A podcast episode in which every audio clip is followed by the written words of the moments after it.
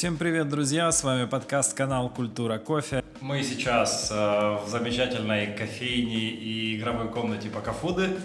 Они нас приютили, с радостью согласились Класс. и выдали нам эту целую комнату. Говорят, давайте вот мы вас тут закроем Очень на круто. полтора часа, и будет вам классно все записывать. И им спасибо большое. Вообще клевое место, мне очень нравится. Мы, да, мы первый раз Энергетика такая очень положительная, приятная, все это. Да, классное ребята. Пространство хорошее.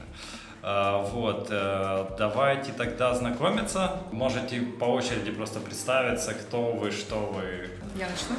А, меня зовут Ксения, Ксюша, Ксюша Лопатко. Я работаю в компании Foundation э, как бренд-шеф.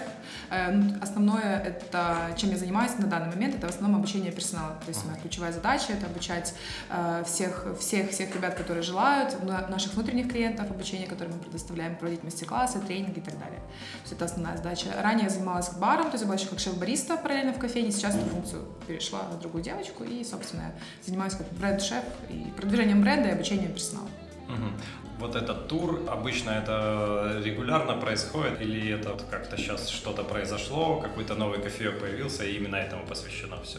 Или это обычная рутина, что регулярно вы ездите и делаете такие мастер-классы? В целом, прям э, вот в таком формате регулярно не могу сказать, чтобы это была прям какая-то система, но всегда есть какие-то выездные мероприятия, ивенты с нашими партнерами и для тех, кто с нами не сотрудничает, но желает что-то узнать.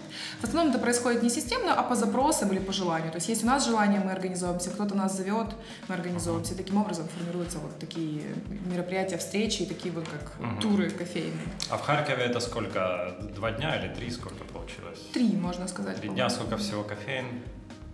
Ну, примерно.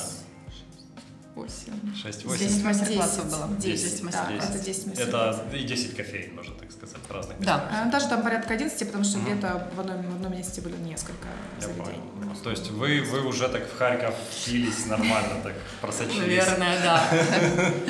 Немножко вам вопрос, так, хорошо. кто вы, откуда? Да, меня зовут здесь? Таня, э, я сейчас являюсь вице-чемпионом мира по приготовлению кофе в Джезве, работаю в компании Foundation Coffee Roasters на должности бренд-амбассадор, а также являюсь бренд-амбассадором мировой кофейной компании Сой, э, ребята, которые делают турки джезвы для э, бариста, вот, поэтому так. Угу. А как э, так получилось, что в тур тоже поехали, это ну, Моя основная задача в, как бренд-амбассадора данной компании Foundation Coffee Roasters это больше соци- социального направления, это Инстаграм, это общение, это там новое зерно, новые знания, больше такой активности. Uh-huh. Поэтому э, Ксюша, это соучредитель Foundation Coffee Roasters, э, пригласила меня в кофейный тур для больше такого социального э, направления, поэтому мы приехали все вместе. Uh-huh. И давно Foundation уже? А, нет, я работаю в Foundation два месяца. Угу. Два месяца. Здорово. А, тогда еще раз вернемся опять к компании Foundation. Интересно, откуда, почему, почему именно в Одессе, кто это все начал? Да, я расскажу. У нас все есть. все есть. Э, ну, я в компании работаю 4 года. Э, уже вот будет как раз 1 ноября, ровно 4 года, как я пришла в компанию. Я пришла в компанию абсолютно не знаю ничего о кофе. То есть это был мой первый кофейный путь. В принципе, меня всему научили здесь. Э, взрастили здесь, поэтому я очень этому благодарна. И как бы работаю до сих пор и, надеюсь, буду работать очень долго. Самой компании уже около чуть больше пяти лет, пять с половиной где-то в среднем. Э, появилась она в Одессе. Наши собственники, это Ксюша и Тимур Казоновы, они до открытия компании работали там около 10 лет в кофейном бизнесе на разных должностях. Э, то есть они очень имеют большой опыт работы в кофейном бизнесе. И они решили открыть э, свой собственный бизнес, локальную обжарку в Одессе, потому что территориально они находились там в Одессе, да, как-то так сложилось. Вот. И, собственно, 5 лет назад, 5,5 открылась обжарка. Foundation Coffee Roasters. Э, и основная задача — это производить качественный продукт для кофеин и заведений. Э, три года назад у нас открылась кофейня, Foundation Coffee Place, она находится локально в Одессе. Это была идея создания кофейни была больше как создать шоурум для того, чтобы любой человек мог прийти. У нас там стоит ростер, есть тренинг, мини-тренинг-центр, то есть любой человек может прийти помимо того, чтобы выпить кофе, как в кофейню классическую, так и ознакомиться с нашим производством, посмотреть все производственные процессы, как мы жарим, как мы пакуем, то есть вот такой интерактив, как шоурум, для того, чтобы это было более открыто к потребителю. Вот, собственно, кратко. Uh-huh. То есть наши собственники просто имеют хороший uh-huh. опыт, и вот они вместе создали. Это у них была идея, Я понял. ее реализовали. А есть, в принципе, какие-то взгляды, концепции на тот кофе, который в итоге жарится в Foundation? Ну, основное было, я думаю, что это как производство локального, крафтового, э, ну, крафтового, локального, мне больше нравится, э, продукта качественного и кофе uh-huh. свежей обжарки, потому что 5 лет назад, 5,5-6 лет назад понятие свежая обжарка в, в кофейном мире uh-huh. не было настолько распространенным, да, uh-huh. как сейчас. Э, много работали с старым итальянским кофе, ну, грубо, не с тем продуктом качественным, который мог бы быть, и это была основная идея производить свежий, качественный продукт локально uh-huh. и и э, развивать кофейную культуру, то есть расширять потребление именно данного Я продукта. Понял. А идея была сразу на всю Украину работать или просто так получилось, что пошло как-то хорошо я все думаю, и что стали была расширяться? Сразу, на всю. сразу да? Да, есть, я думаю, что у нас э, была идея сразу, потому что я чуть позже, через год пришла э, сразу, да. Угу. Просто локально э, немного это проще делать, да, угу. у тебя есть контакт, а так, думаю, да. Угу. Думаю, а, а какая-то концепция выбора, ну, выбора кофе, с какими поставщиками зеленого зерна в основном работаете? А, конкретно думаю, что концепции прям э, с каким поставщиком работать не существует, вот именно uh-huh. что от поставщика зависит. Все зависит от качества сырья. Я понял. То есть здесь именно вопрос работы с хорошим качественным сырьем Ясно. зеленого кофе. Если есть поставщик, то а кто у вас главный отвечающий за вкус? Вот есть же ответственный человек, да, который выбирает, что же будем у жарить. У нас э, на данный момент в компании 4 обжарщика, из них два э, человека, все они занимаются выбором, то есть, грубо говоря, в процессе выбора сырья участвуют не только эти 4 человека, я как тренер тоже участвую, но э, условно мы делим так, что у нас есть две линейки, есть классическая линейка Foundation и линейка High Five. Э, и два главных обжарщика, Юра Флорян, у нас он отвечает за выбор кофе в линейку коммерческую премиальную, э, группа Foundation, а Александра Щенкова, она выбирает ассортимент в линейку Hi-Fi. Ну, вот это вот как два самых ответственных человека. Uh-huh. Но все равно, когда происходит выбор, у нас это широкая аудитория, то есть там 5-6 человек. А интересно, как происходит? То есть собираются все, накрывается капинг. кофеек новый и начинаете да, пробовать. Да, просто дегустация в формате каппинга. Я понял, понял. Грубо говоря, мы говорим все свое мнение, каждый высказывает свое uh-huh. мнение, как, что нравится, что не нравится, как бы он видел это, это зерно.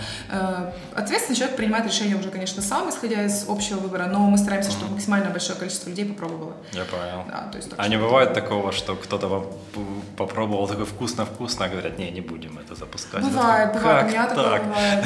Я, бывает, очень люблю какие-то позиции или лоты, я говорю, пожалуйста, давайте возьмем его там Ясно. под омни куда-нибудь, ну, по итогу не берем. Да, бывает, потому Ясно. что все-таки видение тоже разное. Да, вот, собственно, слово омни я услышал, и сейчас интересно услышать, опять же, про него. Я так понял, что омни стали эксперименты делать недавно, это недавно, да, появилось? То есть я, я помню, было вот есть эспрессо, есть фильтр, а это уже вот вариант Конкретно у нас Omni. недавно или в целом? Вот у вас, у вас У нас компании. А, относительно недавно, э, где-то ориентировочно, я думаю, что уже с января до карантина у нас mm-hmm. появился первый Omni, это была Колумбия. Mm-hmm. То есть у нас сейчас раз, это да, то есть грубо говоря, две позиции Omni, и где-то, думаю, полгода точно, mm-hmm. мы стабильно А интересно, как пришли к этому? Есть какая-то история? Um...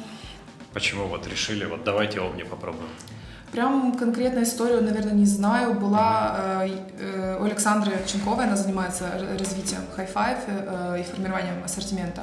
Э, у нее было желание создать что-то новое, необычное, и не только, чтобы это было э, просто новый кофе, ну, потому что под фильтр или под эспрессо, а именно что-то такое, э, чего нет на повсеместной основе, чтобы это было интересно, чтобы это было вкусно, чтобы каждый мог попробовать, и что-то вот именно новое, грубо говоря. И в плане обжарки Омни, я считаю, это что-то новое, условно. Mm-hmm. Ну, то есть это необычно для нашего рынка, по крайней мере. Все о нем знают, но так, чтобы это было вкусно не всегда, поэтому вот идея создать что-то новое, развить в какие-то направления. Угу. То есть сейчас две, две позиции у меня есть? Одна, одна, одна. Она пока что, да, всегда одна, одна. такова ага. идея. То есть она просто когда заканчивается, мы ищем замену. Ага. А сейчас что это? Сейчас Гондурас, э, ага. анаэробные обработки, э, анаэробная обработка. То есть можно и эспрессо, и фильтр. Да, да, да. Он, ну, то есть вот это задача Omni. А, к сожалению, выбрать, э, не то чтобы к сожалению, оказалось, что работать с Omni не так-то легко, потому что выбрать кофе сложнее, чем оказалось. Uh-huh. Ты думаешь, ну, возьмешь слот, пожаришь его как-то посерединке между средним и светлым, и получишь там хорошее Я понял. сырье. А получилось, что... А на чем жарите? Сколько ростеров у вас? У нас два ростера. Гизен, марка. Э, два ростера, они газовые, один рассчитан на 6 килограмм, второй на 15, то есть 5-15 обычно используются ноги, 5-килограммовые, 15-килограммовые. Я понял. А как компания вот переживает, э, собственно, начался карантин, вся эта пандемия, как что, что поменялось за это время? А, в принципе, каких-то глобальных структурных изменений у нас не произошло, и это все благодаря команде. У нас э, очень классная команда, то есть наши собственники подбирают персонал, и у нас Оксана э, отвечает за подбор персонала. А, поэтому у нас команда настолько вот как-то дружная, сплоченная, хотя нас немного, нас там не 5-10 человек, но действительно они все были сплоченные, все дружные, дружные, поэтому не было каких-то вообще структурных изменений, колебаний, э, увольнений или каких-то uh-huh. вот таких сподвижек. Просто все понимали, что будет какой-то период времени, возможно, с минимальной работой, с отсутствием работы, когда надо будет немножечко зажать себя в рамки и пережить. Угу. Все. Но условно все продолжало функционировать, просто, ну, грубо говоря, как продолжало, Я понял. да. Ну, а в принципе, в общем, по продажам а, сейчас уже, ну, как бы стало хуже или все перешло полностью в онлайн и так далее? Или а, онлайн стало больше, однозначно, то есть карантин это ну, позволил э, ударить в эту сторону, mm-hmm. да, развить эту сторону. Э, но сейчас по, по объемам, ну, то есть по, по тенденциям, в принципе, все э, не хуже, чем до карантина. Mm-hmm. Ну, то есть карантин э, повлиял на изменения, возможно, в, в направлениях на рынке, да, в этих вот каналах, куда ты, каналах сбыта, но э, в состоянии сейчас не хуже, чем до карантина. Карантин закончился, все вышли Я из понял. него, поэтому как-то все хорошо, отлично. То есть нет такого. Поменялось просто видение, возможно. Люди немножко поменялись все, наверное, после карантина. Ясно. А на данный момент вот из всей линейки парочка кофейков, которые вам больше всего нравятся? А, Отличное скажу, предпочтение. Да, э, Никарагуа Спинос — это сейчас зерно обжаренное под фильтр из линейки High Five, это прям мой фаворит просто. Mm-hmm. Ну, если говорить вот о спешлти линейке. Если говорить о нашей линейке Foundation, для меня это э, Бразилия, желтый бурбон, сухие uh-huh. Бразилии. Обожаю это зерно, потому что оно простое, качественное. Ну, я просто его дома варю и везде варю. Ну, то есть это если говорить о не, не о чем-то спешлти, потому что спешлти здорово, но это не только весь кофе, который ну, да, мы пьем. Да, да. Это я просто сижу в ерзаю. Да, у нас то стулья специфические, они хрустят все время. Возможно, микрофоны будет слышно, возможно, нет, потому что всегда по-разному. А, хотелось бы услышать кофейную историю от вас. Вот когда вы впервые вообще познакомились с кофе и почему это так захватило? Рас, расскажу. Простая у меня очень история, нет каких-то там супер э, захватывающих каких-то впечатлений. Э, у меня родители пьют кофе всегда, ну то есть я с детства э, там джезва у папы обязательно, э, и это всегда варится, и меня родители его очень любили, и как бы я так заочно просто слышала, что они там узнавали. Вот, и я им там покупала кофемашину, старалась как-то что-то, чтобы им было, чтобы они потребляли хороший кофе, и э, четыре года назад искала работу, то есть у меня была смена рода деятельности, и я села и подумала, чем я хотела бы заниматься так, чтобы мне нравилось. То есть у меня есть другая специальность, образование высшее, я люблю свою специальность, но на тот момент я еще училась, думаю, как, как бы... Блин, а что за специальность? Э, финансы, финансы кредит, то есть как финансовый аналитик, бухгалтер, то есть такая широкая специальность. Вот, и я подумала, чем я хочу заниматься, ну, что я люблю. Знаете, как вот говорят там, ты должен заниматься тем, что нравится. Я села, подумала, что мне нравится. Вот были там кофе и цветы, знаете, слишком банально, слишком для 21-летней девушки, но я подумала, что как-то с цветами мне не нравится мне, э, буду работать бариста. Вот, я начала искать, э, смотреть вакансии, обращаться, потому что опыта не было, но я подумала, почему бы нет, даже без опыта, и практически сразу попала в компанию Foundation. Буквально там, ну, я несколько месяцев искала работу, попробовала в разных местах, не очень удачных, ну, тоже могу и в Ромакаве, то есть месяц моей жизни был э, в Дом кофе, я пыталась работать, то есть тоже довольно-таки в Харькове, это известная компания в целом, то есть не получилось. И Foundation пришла, все. И до сих пор там да, получается до сих пор все ну, классно, и мне очень нравится кофе, то есть я горю этим продуктом, и в целом не ошиблась с выбором. То есть как бы я любила кофе, оказалось, что э, любила я кофе, не знаю вообще ничего о кофе, а когда uh-huh. узнала, это еще прям круче стало. То есть Клево. очень такая история, без каких-либо необычных движений. А что в будущем? Есть ли у компании какие-то планы, глобальные или маленькие, или какие-то изменения, что-то вот, что-то планируется? Есть, конечно, да, мы достаточно крупные, я считаю, масштабные, поэтому есть и планы, и стратегии по развитию, по mm-hmm. расширению продукта, по расширению, ну, грубо говоря, по улучшению качества собственного продукта, по расширению рынка, по внутренним процессам, по систематизации. То есть, да, я планы есть и очень много обещаешь. Расти и развиваться. Конечно, да. да. У нас есть планы, у нас и собственники, наши идейные вдохновители, они до сих пор движущая сила компании, которые нас зажигают, и весь персонал подобран так. То есть uh-huh. у нас все, весь персонал э, горит этой идеей, нет такого человека, который как-то бы выделялся. Поэтому если везде всегда есть идеи у нас, у собственников, uh-huh. и это все в комплексе формируется в стратегию. Uh-huh. Ясно, спасибо. Mm-hmm. Тогда будем переходить к следующему Татьяна. гостю. Да, Татьяна. Наверное, можно сразу начать с истории знакомства с кофе. Э, да, очень не то чтобы забавная история, но я, у меня есть очень большой опыт управленческого. Я очень долго работала администратором в разных заведениях. Это и рестораны, и кофейни, и ночные клубы. А, потом я пришла работать в кофейню «Чашка». Это в Киеве такая очень известная кофейня. А, работала там администратором, потом стала управляющей. А, мама моя, естественно, была этому очень рада. Но поняла, что, короче, мне реально интересно, что там делают ребята за барной стойкой. Ну, все это классно, там руководить финансы, финансовые отчеты, э, все это дело, но мне больше всего нравилось, блин, что-то они там вливают, как так все у них классно. Я решила уволиться с должности управляющей и пойти работать баристом. А, а менялась зарплата от этого? О, раз, три раза, да, в три раза. То есть такая жертва раза, да. серьезная была? А, да, то есть, естественно, для моих родителей было, что? Ты так долго шла к должности управляющей, чтобы потом что сделать? И все, я начала работать э, бариста. А, это в чашке, да? А, нет, это в, других проектах, да. Я в тот момент еще приняла решение участвовать в своем первом чемпионате. То есть я участвовала в первом чемпионате, не будучи бариста. То есть у меня была идея, я хочу стать бариста.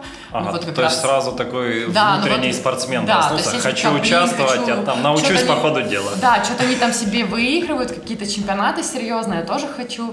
Э, я не была еще бариста, то есть вот я только уволилась с должности управляющей. Э, и пошла на свой первый чемпионат и стала вице-чемпионом Украины, не будучи бариста. Вот. И а потом... чемпионат по, был в какой? По приготовлению кофе в джезве. А, джезва. Да. А почему джезва уже а, тогда стала сразу а, Ну, это понятно для меня метод, потому что родители дома готовили. Ага, то есть и это все, уже, уже так, уже методом. как это дома привили, да, и уже это все, все родное, это, турочка, да, все. Да, да, и поэтому было принято решение, что я иду в чемпионат по джезве. А потом я начала работать бариста, э, это так странно, естественно, зарплата три раза меньше, смены за баром, все сложно, там, ну, естественно, давалось, потому что ты вот только Э, и все, мне понравилось работать бариста, понравились чемпионаты. Э, потом я еще раз иду на чемпионат по приготовлению кофе в джезве. Опять занимаю второе место. Вот, и так все начиналось, так все и началось. Сейчас я не стою за баром, в целом давно уже не стою за баром. Я сейчас больше занимаюсь помощью, например, открытия каких-то кофейных проектов, обучения команды, запуск проектов, там, написание технологических карт, проработка каких-то mm-hmm. напитков. То есть в целом отвечаю за какой-то запуск проектов. Вот, поэтому давно не стояла за баром, иногда скучаю за этим. Но, наверное, если бы мне кто-то сейчас сказал, постой за баром там 12 часов, то я бы сказала, нет. да, то есть уже, наверное, но иногда скучаю, иногда там хочется и повливать, и... А э, сколько времени длилась вот эта работа бариста, именно вот как бариста? Э, в кофейной культуре я работаю 4 года если прям в общем. А бариста я работ, работала около трех лет всего лишь. То есть три года это вот 12-часовые да, смены, да, все да. нормально? И не только 12-часовые, по 16 часов, ну, да, ну, это, это все по стандарту. Общепит, да, это, все да, по стандарту. это стандарты такие. Да, то есть, да, вот, вот так вот. Да, я была бариста, потом была шеф-бариста в некоторых проектах. Э, последний проект до Foundation Coffee Roasters мы перезапускали кофейню «Чашка». Это мы сделали из него глобальный проект, он теперь называется Бро Маркет. Uh-huh. И «Чашка» являлась одним из составляющих этого фудкорта. И там тоже был глобальный проект и занималась запуском. Но я была шеф-бариста, но мы занимались запуском, построением бара и всего остального. И потом вот я ушла из проекта Бромаркета uh-huh. и начала работать в компании Foundation Coffee Roasters. Вот. Uh-huh. Но на новой должности для меня, э, как бренд-амбассадор компании. Uh-huh можно сказать, такое лицо компании. Да, да, лицо. Ну, э, как бы, э, возможно, это грубо звучит, потому что на самом деле лицо компании это вся команда. Я понимаю, Естественно, да, да потому что это совершенно разные люди. Люди приходят в кофейню, они видят бриста, это лицо компании, да, а они видят официанта, это лицо компании. Ну да, по сути. Владельцы, это лицо компании. И то есть, ну, глобально называть там бренд-амбассадорство лицом компании, угу. оно как бы да, но нет, потому что за этим еще стоит очень много чего. Вот. Угу. Вот этот момент, что один раз второе место, второй раз второе место, потом первое. Вот это желание добиться первого места, это было вот уже четко вот такой план был, вот я хочу выиграть и буду участвовать, пока не выиграю, или как? А, не, еще раз повторюсь, я как-то, я часто говорю эту фразу, а, когда я спрашиваю у людей, а, почему они участвуют в чемпионатах, и если кто-то говорит для опыта, я никому не верю. Я не верю, что люди участвуют в чемпионатах для опыта. Все хотят победить, все хотят стать чемпионами. Естественно, люди идут в чемпионат чемпионаты участвую для того, ну, чтобы стать чемпионом. А, первый мой чемпионат, естественно, я не была бариста, я стала вице-чемпионом. А, и я такая подумала, то есть я, не будучи баристом, могу стать вице-чемпионом Украины. Но с другой Здесь стороны, проснулся... я думаю, был опыт уже с детства, сколько там, много да, лет ну на да, кухне, варка джеза, регулярно, это... тренировки я каждый под... день. Я просто подумала, если хорошо, если я стану бариста и подготовлюсь это со стороны mm-hmm. бариста, да, да, да. я что, могу стать чемпионом? Ну, по факту оно mm-hmm. так вроде бы и звучало. Вот, поэтому я работала баристом, мы подготовились ко второму моему чемпионату. Я опять занимаю второе место. У меня есть даже мемочек, там, где под, второй раз поднимают не мою руку, и мое лицо это, это, это того стоит. Да, то есть, естественно, это всегда обидно, э, когда ты за шаг до и чего-то не дожал, чего-то не доработал. И в третий раз э, для меня была цель, а, чтобы не судьи мне сказали, блин, ты чемпион, а мне хотелось, чтобы люди, которые смотрели мое выступление, вне зависимости, какое я место получу, сказали, не, она должна была стать чемпионом. Mm-hmm. И вот я, это была моя цель. А, даже если бы, не знаю, я заняла третье место, то чтобы люди такие стали смотрели, да нет, ну реально она, она достойна первого места. То есть у меня была такая цель. Я хотела сказать, ну там в конце время поднять руку, посмотреть на аудиторию, в целом я так и сделала. Когда я сказала в конце время, я не на судей смотрела, повернулась в зал, и для меня была важна реакция людей.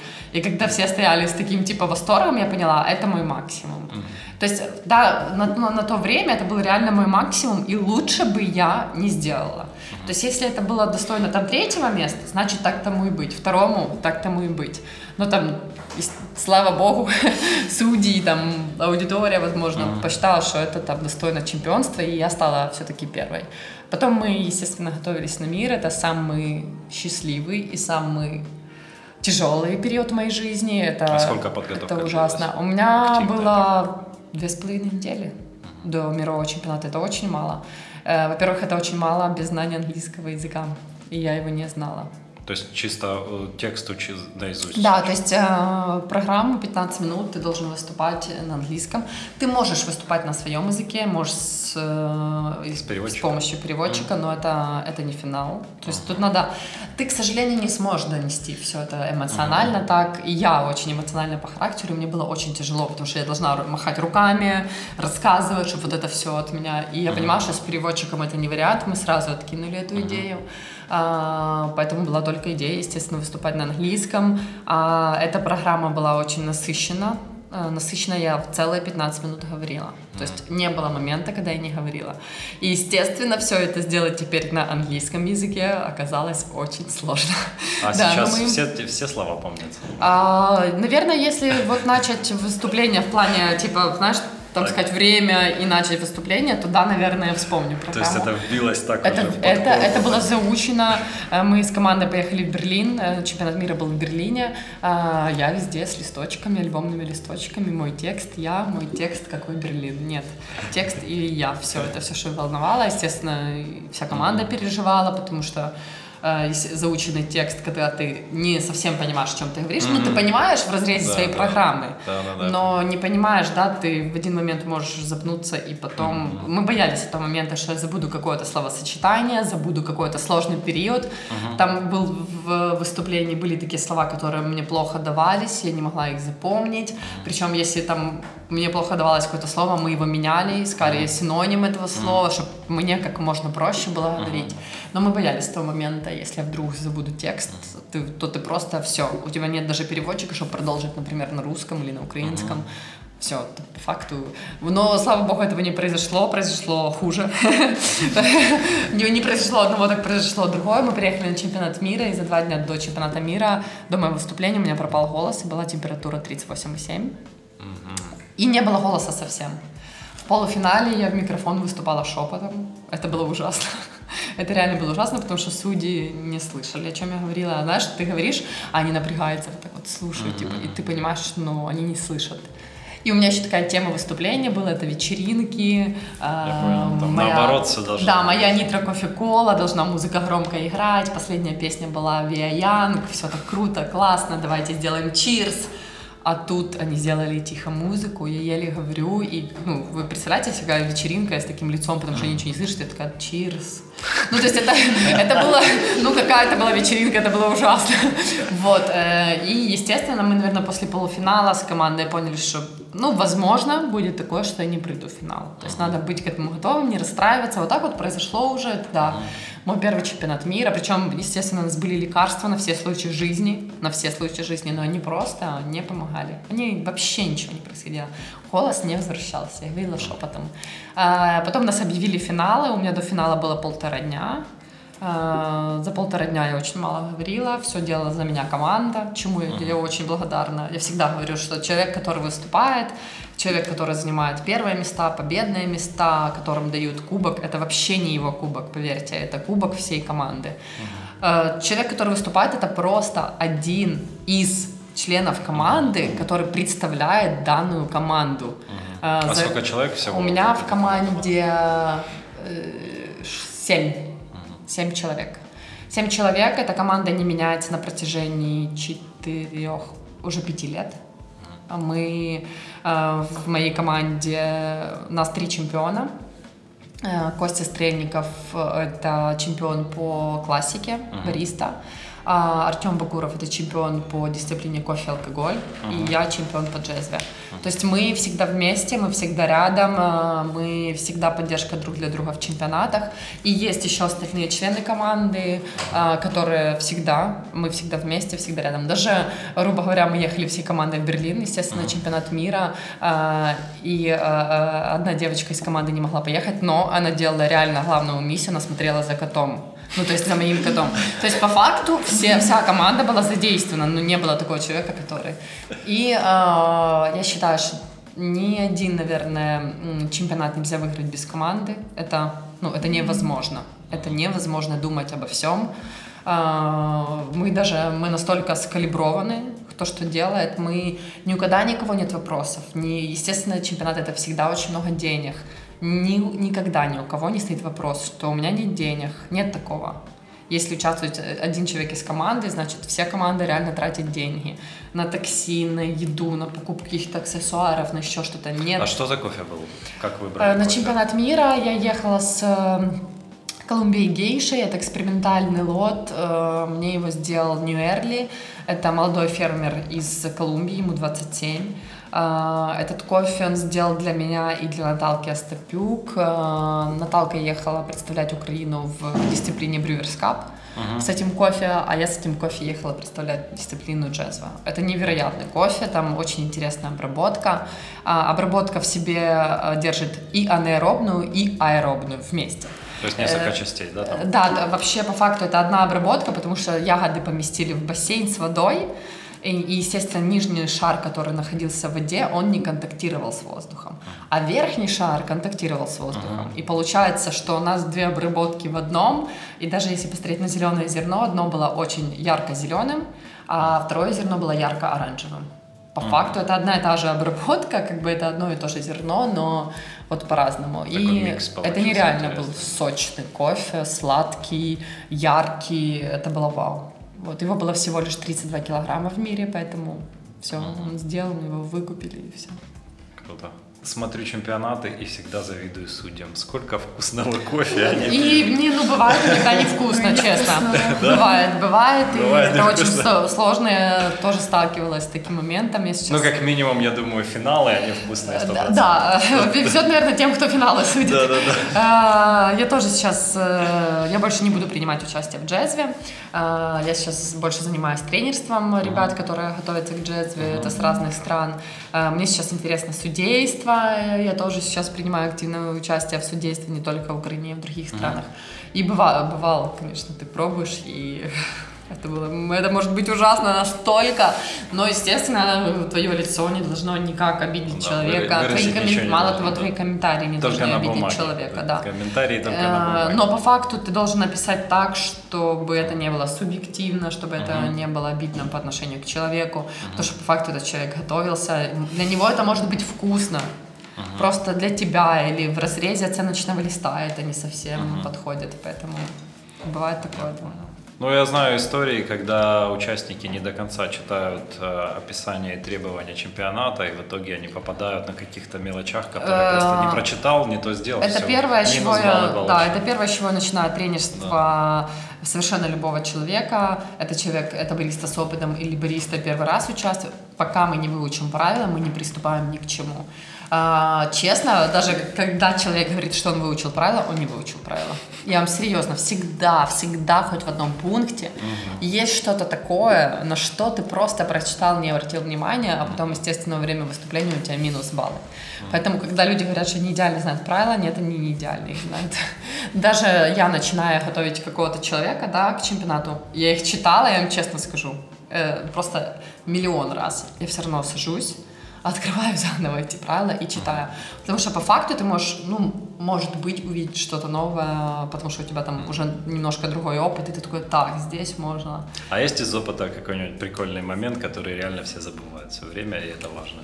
Ну, наверное, даже не то чтобы прям прикол, а по- если по поводу джезвы, в правилах точно сказано, что а, джезвы должны готовиться идентично. И все думают, что идентично это, ну, время приготовления. Только, например, ну, чтобы одна джезва за 2.20 приготовилась, и вторая за 2.20. Но это вообще не та история. Идентично это означает, ты одновременно их ставишь на огонь. Ты одновременно их размешиваешь. Давайте подумаем историю, когда бариста и левой, и правой может одинаково размешивать джезвы. То есть, скорее всего, если ты не хорошо тренировался или немного, левая рука подведет. Это уже не идентично. И это только твои проблемы. А, когда я участвовала второй раз, у меня судьи, техники, они считают количество размешиваний. Мало того, э, одну джезву я размешала, там, грубо говоря, 20 раз, а вторую 19. Это уже не идентичное идентично. приготовление джезвы. Ты должен одновременно их снять с огня. Все равно одна джезва может не совсем так подойти, как вторая, да? Лично твои проблемы. Ты должен их снять одновременно, ты должен вылить одновременно в чашку судьям. То есть тут тоже момент, представляете, левой рукой еще вылить просто круговыми движениями. Если правой ты еще можешь вот так вот э, активно это все мешать, и- то левая должна догонять. Поэтому ты правой тоже делаешь все медленнее, потому что подстроиться под левую. И все, все на этом вопросе не понимают, что означает идентично. Это реально вот глобальная проблема, то, за, за которую цепляется. интересно. да. Даже ну, для, для меня это такая новость. Просто в джезве это очень- синхрон да. двух сразу. Это очень технический э, чемпионат. Это далеко не только о вкусе. Вернее, э, джезва это, наверное, на 70% это техника, все остальное вкус. Техническая часть очень большая. И э, после джезвы, например, идти в какой-то другой чемпионат участвовать немножко легче, потому что весь ад ты прошел в технической части джезвы. То есть иногда, ну, мы, я прям, не знаю, доходила до истерики, я не могу вылить одновременно эти две джезвы, и хоть ты тресни. Ну вот, ну не может левая рука у тебя ничего тренировалась, выливала, наливала водичку в джезву, выливала. Вот это, знаете, как э, сидишь в детском песочнице и туда-сюда песок высыпаешь, вот так вот ты с джезвами сидишь. Но в целом это очень классный опыт с технической части. Вот. Хотел как раз вопрос о чисто технических фишках. которые, например, бариста упускают или вообще не знают при приготовлении джезвы, и вот какие-то ошибки или какие-то неправильные действия, которые часто встречаются у бариста? Есть mm-hmm. какой-то набор таких каких-то фишек? Очень э, глобально тяжело сказать, потому что я, во-первых, я очень редко заказываю джезву, даже mm-hmm. если она есть. В меню я очень редко ее заказываю. Часто самая большая ошибка, которая вот ты пьешь и понимаешь, это недоваренные джезвы. Uh-huh. Это самая распространенная ошибка. Это почему? Потому что все боятся почему-то этого девайса, все не хотят разбираться в нем. Uh-huh. И зачастую ты пьешь просто недоваренные джезвы, грубо говоря, это как фильтр кофе, который uh-huh. по факту немножко теряет ценность данного напитка. А вот время приготовления, насколько влияет время варки на результат? Э, естественно, нет никаких стандартов, э, сколько джеза должна готовиться. Э, здесь можно посмотреть совершенно с разных сторон. Например, такое тоже может быть. Ты готовишь какую-то программу и понимаешь, что ты не влазишь во время. Uh-huh. Ну, откровенно говоря, тебе некомфортно, ты не влазишь. Uh-huh. У тебя, например, авторский напиток, который вот какого-то длительного приготовления. И тут uh-huh. начинается самое интересное. Многие ну, не многие, некоторые, да, там баристы начинают думать, ага, то есть мне надо приготовить джезвы побыстрее. Uh-huh. Ну, то есть и все, и начинается. Я могу использовать воду, например, не комнатной температуры, а могу использовать воду 40 градусов. И джезва у меня приготовится за минуту 30. Да, я целую минуту сэкономлю. Целая минута в чемпионате это очень важно. А некоторые заходят с такой стороны и говорят, что минута 30 для данного лота это лучше. Хотя по факту, вот, знаю таких ребят, это вот жизненный опыт. А бывает, что и правда в ходе, в ходе экспериментов ты понимаешь, что этот кофе лучше готовится там минуту 40 до двух минут, mm-hmm. тоже может быть. А в основном это экспериментальные лоты, которые очень яркие по вкусу, которые э, интенсивные, и, может быть, да, их надо готовить намного меньше. Uh-huh. Мытый кофе чуть-чуть дольше почему-то, ну вот, исходя из... Uh, поэтому у каждого ну, настолько разная мотивация, почему они это делают. То есть это может быть и правда, и неправда, и, uh, и так, и так может быть вкусно. Но uh, весь кофе, который я там... Очень редко бывает, что джезве приготовлено до двух минут, бывает выварено. Скорее, это чуть-чуть не до экстракт, и хотелось бы еще ее там все-таки доварить, э, подождать и дать ей время. Вот, поэтому тут совершенно могут разные быть мотивации. А по цифрам, по приборам как-то проверяется это? Нет. Там, нет, нет, джазва не проверяют. Это чисто вот вкус, ощущения. Да, это просто вкусовые свои ощущения субъективно, по факту, угу. да, то есть, но судьи перед этим калибруются, угу. Каждый судья должен нести ответственность за то, что он пишет, за то, что он делает, потому что по факту все чемпионаты довольно субъективные. Угу. Перед тобой стоит человек, да, и у него все-таки есть свои какие-то предпочтения. Естественно, все судьи должны действовать в рамках э, правил, и угу. все это вот так и происходит, но все равно там чуть-чуть кто-то больше любит то, чуть-чуть кто-то другое, угу. это тоже это понятно. играет роль. А почему в основном используют горелку, а не песок? А, песок менее стабильный в приготовлении. А, почему? Потому что песочница есть нагревательные тены, которые расположены не по всей поверхности uh-huh. песочницы. И, соответственно, температура песка в разных местах мо- может быть по-разному. Это первое. Вторая, она, не, она неудобна в использовании, она большая, и, естественно, перед тем, как выйти на сцену, ты должен ее нагреть. Uh-huh. По факту ты должен выходить уже с нагретой песочницей. Uh-huh. То есть это вообще это смешное действие, потому что, прикиньте, песочница нагревается до 250-300 градусов, сам uh-huh. песок. Тебе надо как-то ее взять, поставить на тележку, потом с тележки как-то взять, поставить на стол. Uh-huh. Все это очень, естественно, у тебя ограниченное время подготовки, выступления, uh-huh. и тебе, то есть ты ограничен в своих каких-то uh-huh а, второе, а, горелка более стабильней, более удобней, она занимает меньше места, это реально большой плюс, потому что всегда у тебя миллион штук для авторского напитка, разных салфеток, чашек, досточек, воды, еще чего-то, и у тебя реально иногда не хватает места. Бывает такое, что ты прям ужимаешься, даже с горелками пытаешься как-то все это сделать, поэтому вот так вот, наверное. А вот мощность горелки, это лучше ориентироваться на что? На в итоге время, за сколько она сварилась? Или как вот подбирать К сожалению, горелка нестабильна в том, что с каждым приготовлением а, в горелке становится все меньше газа. Это означает, что давление с каждым разом у тебя становится меньше. Поэтому ориентироваться на предыдущий раз, как ты поставил а, ручку, да, как она горит, э, бессмысленно, потому что меньше газа. Мы привыкли, э, мы с командой, когда готовились на чемпионат мира, э, я привыкла ориентироваться на звук на звук потока газа и даже иногда визуально, uh-huh. когда тебе кажется, что визуально они одинаковые, иногда это не так. А, мы, да, я научилась просто по звуку понимать э, поток газа. Нужно или не нужно? Да. Я понимаю, так, надо увеличить, я не слышу там, например. Uh-huh. Вот, вот, вот так вот. Даже на сцене на чемпионате мира я слышала прекрасно. Uh-huh. Все это нормально слышно. Интересно. Я вот хочу такое резюме джезвого приготовления, какие-то нюансы. То есть мы готовим на горелке. Это что за джезва? Это должна быть медная, толстая, тонкая. А, что, что отличаться будет? Угу. Материалы джазва сейчас просто различные. Это стекло, это э, керамика, это алюминий, медь, ребро, э, просто какая-то непонятная с барахолки. А по факту э, на вкус глобально это не будет влиять. Это будет влиять на время приготовления.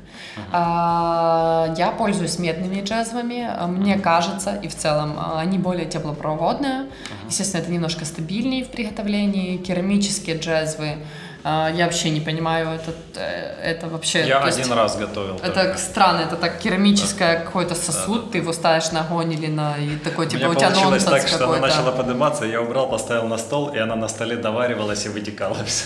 Да, то есть, ну, типа, реально странный материал, а, потому что если ты там, например, используешь керамику под, а, не знаю, под провер, да, mm-hmm. ну, керамический провер, это одно, а тут джезв это немножко другой процесс, и она реально ведет себя очень странно.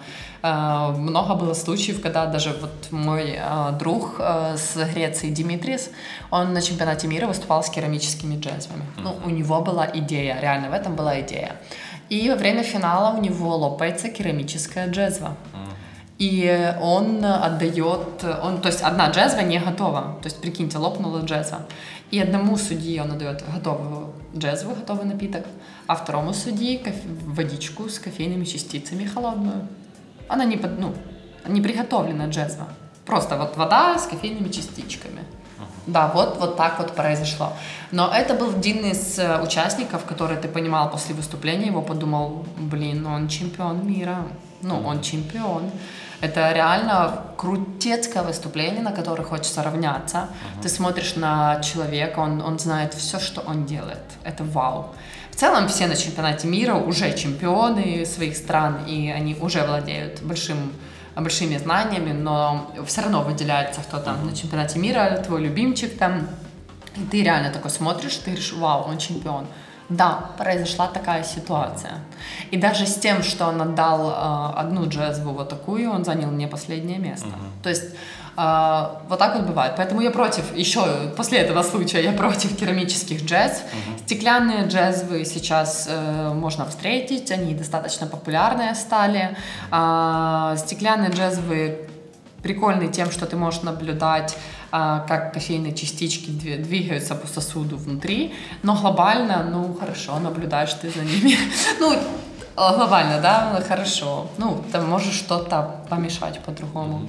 Только разве, наверное, с этой стороны. Поэтому я заметные, а, алюминиевая там или серебряная или еще с какого-то металла тоже хор- хорошая теплопроводность, тоже с ними можно работать. Э, не против, и я часто работаю, там, приезжаю домой к родителям, и у нас алюминиевая джезва, без проблем она готовится, вопросов нет. Тут просто предпочтение уже начинается твои личные. Так вот. Я понял, а соотношение вода-кофе? А, есть стандартный рецепт, это маленькая джезва, это 7,5 грамм кофе на 60 грамм воды.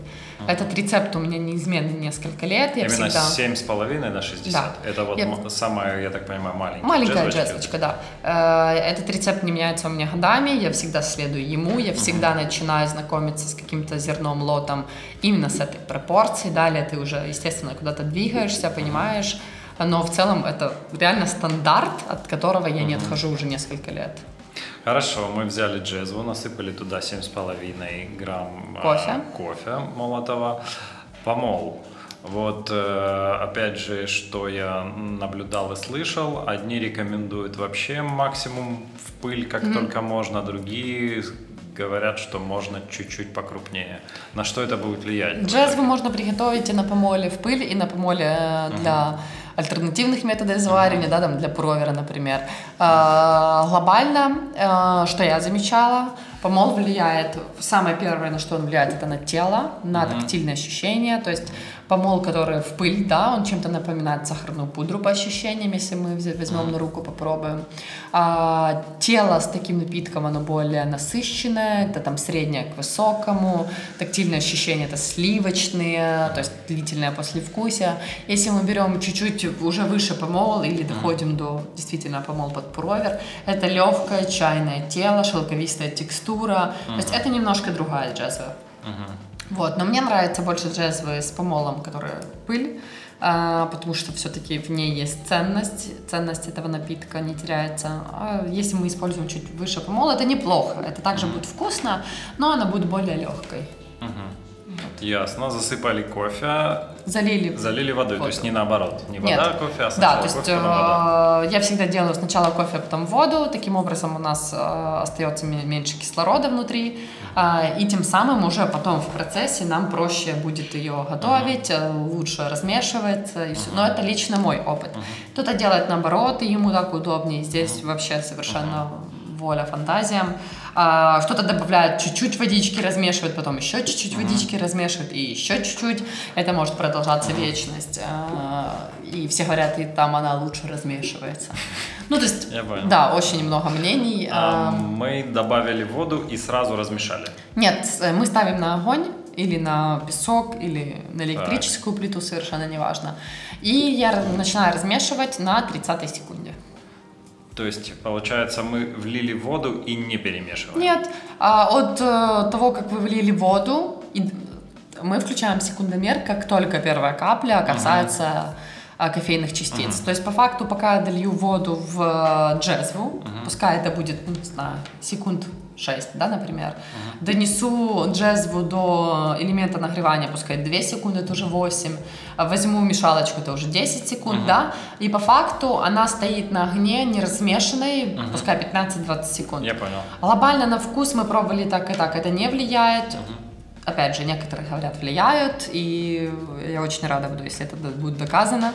А, вот, поэтому я начинаю размешивать на 30 секунде, опять это мой рецепт, который неизменный несколько лет. Я мешаю, очень легко запомнить, на 30 секунде, на минуте и на минуте 30. То есть три раза с разбежностью в 30 секунд. А само перемешивание сколько 10 секунд. оборотов? 10, 10 секунд. секунд мы да. спокойно да. размешиваем. Э, почему не говорю обороты? Потому что это может быть совершенно по-разному. Иногда э, ты мешаешь, и остается очень много кофейных частиц на стенках, и ты начинаешь uh-huh. по-другому их более uh-huh. мешать. Иногда ничего не остается, и ты мешаешь. Тут вообще очень по-разному. Но по факту всегда мешаю три раза по 10 секунд. Далее я ее не трогаю, даю ей время приготовиться. Даже если я понимаю, что по времени, по времени она у меня затягивается, я ее все равно не трогаю. Ага. А, то есть мы все время огонь не меняем вообще. Я, вот вы я сразу. меняю, я, я если хочу поменять, то я меняю, меняю до минуты 40. Угу. После того, как я размешала третий раз, я ее не трогаю вообще. Я не угу. меняю ни огонь, ни ничего. Ну, то есть я ее не трогаю. Почему? Потому что ей надо время приготовиться. Она должна готовиться э, постепенно, красиво, без резких движений. Чуть сразу, если мы что-то будем менять, естественно, поменяется сам процесс и поменяется все внутри. Поэтому там у меня есть четкое правило. Я не трогаю, я не увеличиваю поток газа, не начинаю дергать ее, чтобы она быстрее приготовилась. Она себе обязательно даст знать, если ты ее испортил. Это будет в послевкусии, понятно, или еще в чем-то. Поэтому я не, не, не нравится, когда Я понял. А объем воды мы рассчитываем, что был запас на подъем.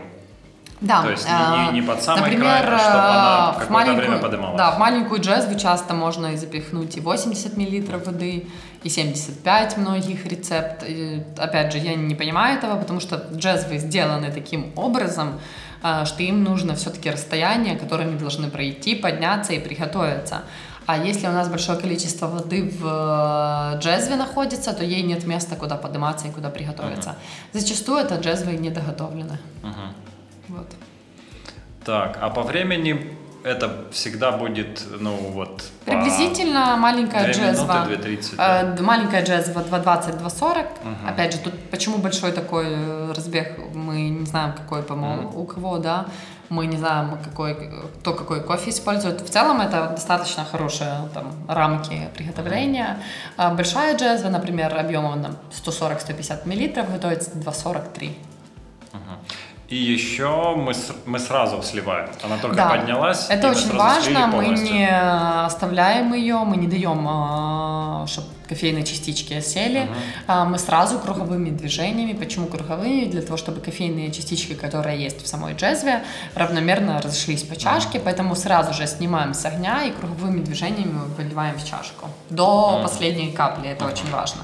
И сколько он должен еще постоять до да, джезва готова при температуре 94-97 градусов. Естественно, для человеческого организма это довольно горячо, поэтому 3-4 минуты, иногда 4 минуты даже некоторым очень горячо. Можно пробовать, начиная с третьей минуты, но mm-hmm. очень осторожно, у всех по-разному болевой порог. Mm-hmm.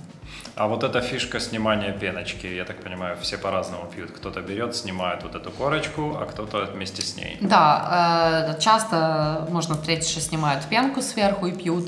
Э, говорят, что так более чистый вкус. Я против этого, потому что, опять же, теряется ценность данного напитка.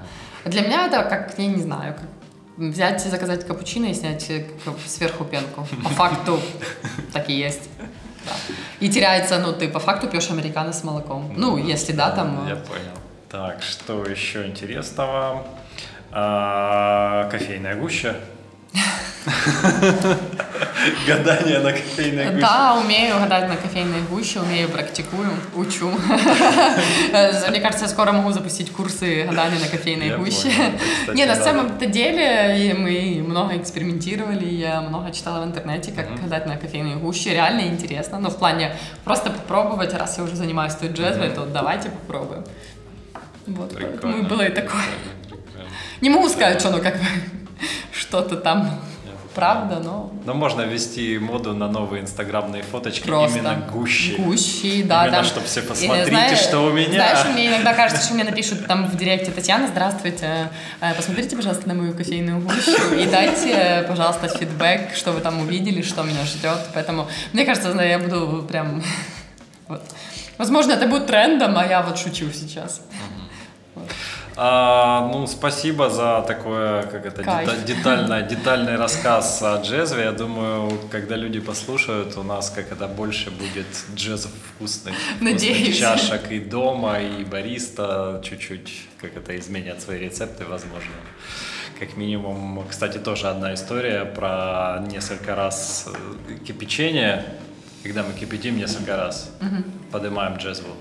А, то есть Что? один раз. да, один раз. Почему? Потому что э, сразу же будет переэкстракт кофе. Угу. Я даже часто шучу. Э, знаете, мы когда готовим эспрессо и выключаем, да, кнопочку, угу. мы же ее не включаем потом снова. Э, мы так же не стоим, ее не выключаем раз. трижды, трижды включаем, выключаем. То есть по факту это одно и то же, но почему-то кто-то придумал этот миф кто-то в него верит, и непонятно, кто его придумал и кто в него верит. Вот так вот. Ну, единственное, что по этому поводу где-то слышал, что в свое время, когда еще так лет, наверное, 40-50 назад, было кофе очень э, мало, вообще, в принципе, свежего, скорее всего, и не было, например, в СССР.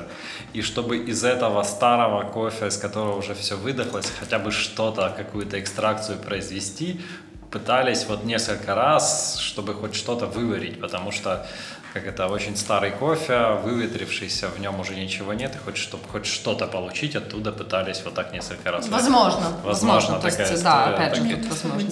Да. да, возможно. А сейчас, как бы, когда есть э, такой кофе свежий, вкусный от Foundation кофе Roasters, можно... надо один раз только делать поднятие. Вот, вам спасибо огромное, что вы пришли, что рассказали и про кофе, и про джезву. И вот Да будет много вкусного кофе в этом мире. Класс, спасибо большое вам. Спасибо. До И встречи. вам спасибо. Да.